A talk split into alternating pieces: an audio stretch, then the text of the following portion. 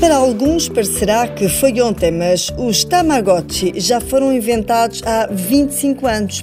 Para assinalar esta data e quem sabe repetir o sucesso, a empresa japonesa lançou uma nova versão destes animais de estimação virtuais, agora com tecnologia do século XXI.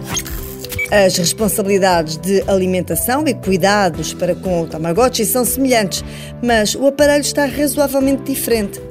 Uma das grandes diferenças é que agora pode ser colocado no pulso e tem um ecrã tátil e colorido. Tem também reconhecimento de voz, o que permite conversar com o seu animal de estimação. À boa maneira dos tempos atuais, esta nova versão tem Wi-Fi e pode interagir com outros Tamagotchi que existam por perto. Mas este Tamagotchi é também um relógio e tem um pedómetro incorporado. Quanto à sua autonomia, terá uma bateria para cerca de 30 horas.